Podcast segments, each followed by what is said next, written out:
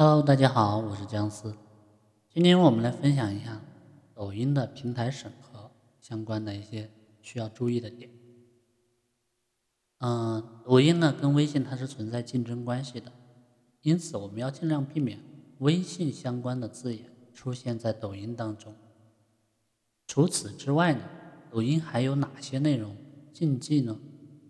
我们大概总总结了十项的内容。帮助你呢去从容的应对平台的审核。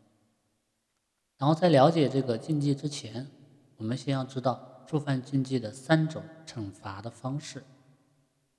第一种，下架相关视频，系统发出警告，只有运营者能看到这种惩罚，其他人呢是看不到的。第二，直接删除视频，系统发出警告，账号权重降低。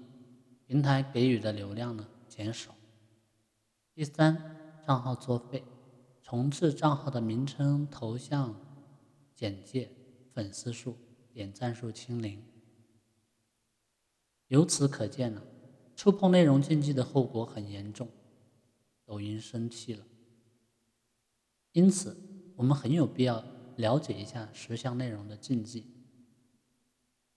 第一个是吸烟跟喝酒的相关内容，抖音平台呢对内容的把控是非常的严格，规则当中是明令禁止出现烟酒相关的内容。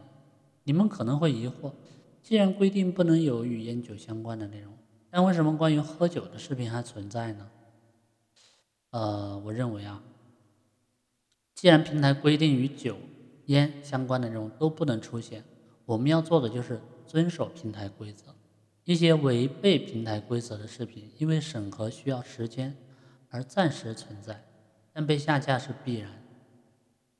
我就曾经看见有一个视频，他在视频里面展示了装修师傅呢在刷墙，视频质量很不错，但由于该视频上有一个非常短暂的抽烟画面，所以呢视频没有通过审核，最终呢被下架。第二个是打骂等不文明的行为，抖音是明令禁止视频中出现打骂等不文明行为的。我们呢要保证发布的视频是正能量的。有的同学可能会问，那如果看到这样的事情，我能不能拍下来发抖音呢？我的建议是不要。如果这件事情你可以介入的，你要不就从中协调，要不就直接报警。但如果你只是作为旁观者去拍个视频，那么一来你很难判断其中的对错；二来这样的视频呢只会传播负能量。最重要的是，不管网友如何评论，你发视频都无法解决正在发生的矛盾。抖音的广告语是记录美好生活，因此呢，我们就不要将不美好的内容发在抖音上了。我们应该传播正能量。第三呢，穿着过于暴露，许多平台啊都以抵制色情、低俗内容为原则，我们自然也要抵制。除了自己不穿过于暴露的服装去拍摄视频以外，我们呢也不要拍摄其他穿着暴露的人，否则视频不但无法通过审核，还会收到系统警告。被系统警告过的视频就会被平台限流。如果触碰了平台的底线，该视频则会被直接下架，并且呢，发布账号呢也会进入小黑屋。如果该账号再出现同样类型的内容，系统呢就会直接封号了。第四呢，就是毒品和赌博相关的内容。除了抵制色情低俗内容外，我们也不要发布任何跟赌博、毒品相关的视频。嗯，然后呢是。不管是真的刀具或者枪具，还是仿真的玩具枪、玩具刀，都尽量不要出现在视频中，因为观众仅凭视频画面是很难判断刀具、枪具的真假的，这会对社会安全造成威胁。当然，这里有些特殊情况，比如说政务类的账号与特警、公安相关的账号是可以展示相关枪械的。美食教学的视频呢，是可以出现刀具的使用场景的。正当防卫的教学视频里也是可以适当出现仿真道具的。除此之外呢，我们发布的视频绝对绝对不要出现刀具和枪具。第六个是出现水印。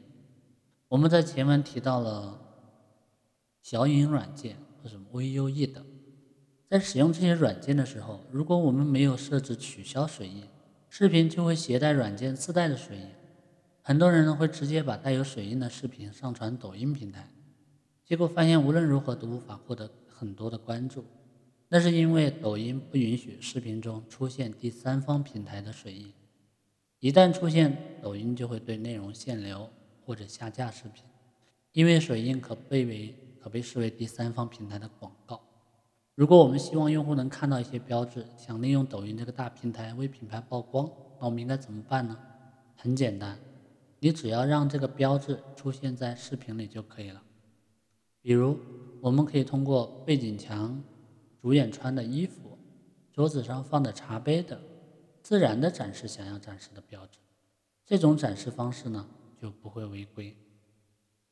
比如说樊登读书的账号，一开始把品牌水印直接放在视频上，这样就影响了视频的流量。后来樊登老师直接穿上印有樊登读书的标志的衣服，拿着印有樊登读书标志的水杯，既让品牌曝光量最大化，而且呢。也不影响流量。第七个是画面过于模糊或者抖动。对于这种情况呢，抖音的惩罚力度是比较大的。那为什么呢？其实啊，在普通手机的摄像头达到五百万像素的时候，我们用手机就能够把视频拍摄得很清楚。而现在普通手机的摄像头都在千万像素级，一些很好的手机像素呢，甚至能达到四千八百万。我们完全可以用手机拍出清晰的视频。在这种情况下，如果你的视频仍然很模糊，可能有两种情况：第一种情况，这个视频不是你自己拍摄的，而是从别人那里搬运来的；另一种情况就是你在拍摄的过程当中呢，非常的不用心。对于画面抖动的情况呢，我们可以利用之前介绍的一些工具，比如说自拍杆、三脚架、稳定器。等等，来帮助自己把视频拍得更清晰，让画面呢更稳定。视频清晰、画面稳定，既是我们对视频内容输出的一种质量保证，同时呢，也是我们对优化用户观看体验负责态度的一个体现。所以，如果视频模糊或者抖动，抖音的算法呢就会自动的判断该视频的创作者没有用心，自然不会给予流量扶持。珍贵的流量只会给分给用户新做视频的人。第八个是出现了硬广。所谓硬广，简单的说，就是在视频出现商品的同时呢，还出现了价格和非非官方购官方购买渠道的这类广告行为。比如说，视频中出现一个茶壶，还标注了价格幺九九元或加微信号有优惠，这很明显就是硬广。那为什么不能出现硬广呢？因为抖音官方呢，它是有商品分享功能的，只要满足实名认证、发布视频不少于十条这两个条件，账号呢是可以开通此功能的。之后就可以把抖音店、淘宝店或京东店的商品链接，呃，连接到商品橱窗当中。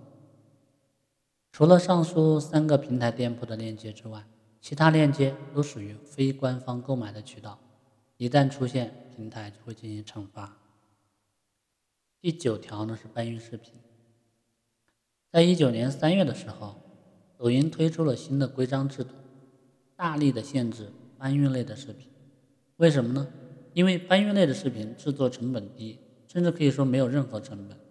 搬运视频对原创者是很不公平的，并且呢会对用户体验造成不良的影响。比如说。马云发布了一个关于九九六的公开演讲，相关视频被多次剪辑使用，有些人甚至去掉了原创视频的水印，将其直接发布在自己的抖音账号上面。